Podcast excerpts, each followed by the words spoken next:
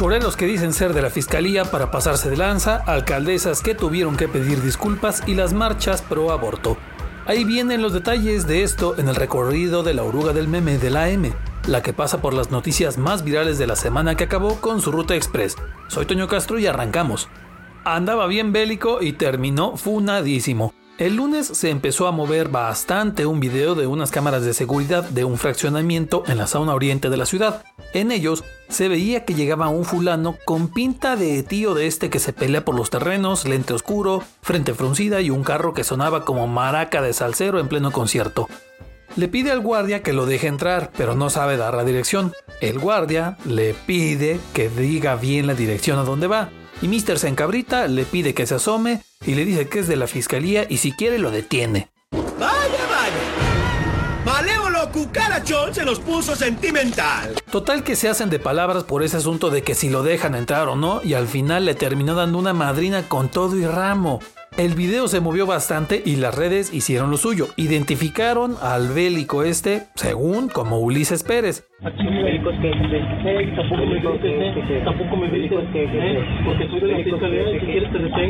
Y le pusieron el dedo de que era ex policía y también ex bombero y que era escolta de unos empresarios, aunque luego luego los empresarios se zafaron del asunto. Ni siquiera sé quién eres. Pero por ahí dicen que en realidad lo que pasó fue que lo dejaron sin otra chamba y está funadísimo. Se volvió a armar la marcha pro aborto. El 28 de septiembre es el Día de Acción Global por un Aborto Legal y Seguro, una fecha instaurada desde los años 90 y por eso ese día hay manifestación de grupos feministas. Y este año no fue la excepción aquí en Guanajuato. En Irapuato, Celaya, León y Guanajuato capital hubo protestas ese día. Las chavalas salieron a pedir que se permita el aborto libre en las leyes locales. En Irapuato el asunto fue más leve. El grupo que se juntó para protestar estuvo solo en la plaza principal y no pasó nada más. En León le dieron una bañada de diamantina verde a los grupos católicos que fueron a proteger las iglesias. ¡No! ¡Mi casa, tío! Y luego adornaron la fuente de los leones con pintas de aerosol verde y morado. Y en Guanajuato las chavalas se pusieron más hardcore y le tiraron la valla de madera que protegía al Teatro Juárez porque estaba en remodelación y sobres. También le hicieron sus pintas ahí. La raza andaba bien horrorizada. Pero para la mañana siguiente, por ejemplo, la fuente de los leones ya estaba lista, estaba limpia de las pintas. De hecho, se dice que usaron lágrimas de provida para poder limpiar la fuente. Guanajuato sí se tardaron más en quitar las pintas moradas que pusieron ahí en el teatro, pero sí, también las eliminaron. Mientras tanto, la iniciativa sobre el tema de aborto aquí en Guanajuato está atorada desde hace un año en el Congreso local.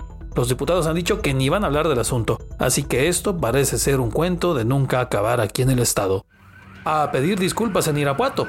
Hablando de este asunto de las protestas, el primero de mayo de este año hubo unas manifestaciones en Irapuato, pero por las desapariciones y feminicidios. El asunto se puso rudo y acabó con decenas de detenidas por la policía.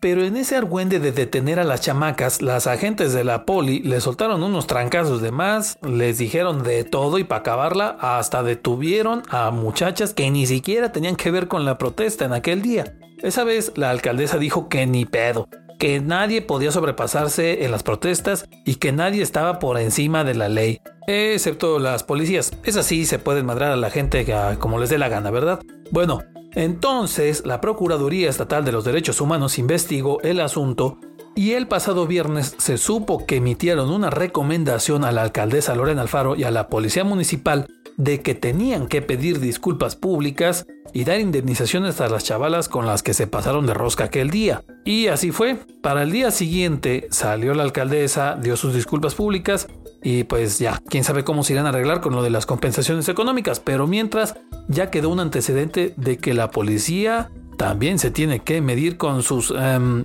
singulares métodos. Universitarios pidieron más seguridad. Bueno, esto no es algo como que tan nuevo. ¿Se acuerdan de aquellas protestas de 2019 para pedir el alto al acoso a las mujeres y más seguridad en la Universidad de Guanajuato? Pues ahora andan en las mismas, pero en la Universidad La Salle. Los estudiantes del plantel campestre se lanzaron el jueves a las instalaciones de La Salle para pegar cartulinas con mensajes de protesta por la inseguridad que hay en la zona. Oye, de por sí viven al estilo foráneo para poder estudiar ahí y de pilón cuando caminan entre sus casas y la escuela me los asaltan con todo tipo de armas. ¡Ya basta, Freezer! Los chavos dijeron que la neta, cuando los asaltan ya ni van a denunciar, porque nomás les hacen perder el tiempo y no sucede nada. Ni más patrullas les mandan, pues. Casi casi que nomás le dicen que se hagan la bendición cada que van a salir a la calle y con eso. Pues ahí está, otra escuela más con protestas por la inseguridad protestaron por Majito. La historia de Majito seguramente ya la escucharon. Una chavala de 22 añitos que salió de chambear, andaba en su bicicleta ahí por el Boulevard Hidalgo y se fue por el carril exclusivo del transporte público, que se supone va mucho más despejado. Pero un fulano en un BMW se metió en ese carril también, se fue a exceso de velocidad y la atropelló. Tres días después, el responsable fue liberado para seguir el proceso en libertad y Majito está en un hospital tratando de sobrevivir. Y sí, ahí sigue todavía, Después de que se viralizó todo este caso, ciclistas de varios grupos han hecho protestas para exigir justicia. Una de las que hizo más ruido fue el miércoles pasado. Un grupo de unas 100 ciclistas se reunieron en la calzada, luego le cayeron al Parque Hidalgo y cerraron un rato López Mateos y después se regresaron todo ese mismo bulevar para regresar al arco y pues estuvieron protestando muy buen rato. La indignación sigue por este re feo caso y Majito sigue luchando por su vida en un hospital. Aún se le puede apoyar, por cierto, en nuestro Instagram de la oruga del meme están todos los datos para que cooperen. Mientras, hay que decirlo, queremos justicia para Majito. Aquí acabó la ruta de esta semana de la oruga del meme. Los esperamos para la siguiente ruta en la siguiente semana. Y acuérdense que también estamos a través de Spotify, Google Podcast, Apple Podcast y sí, estamos en TikTok. Ahí la vemos.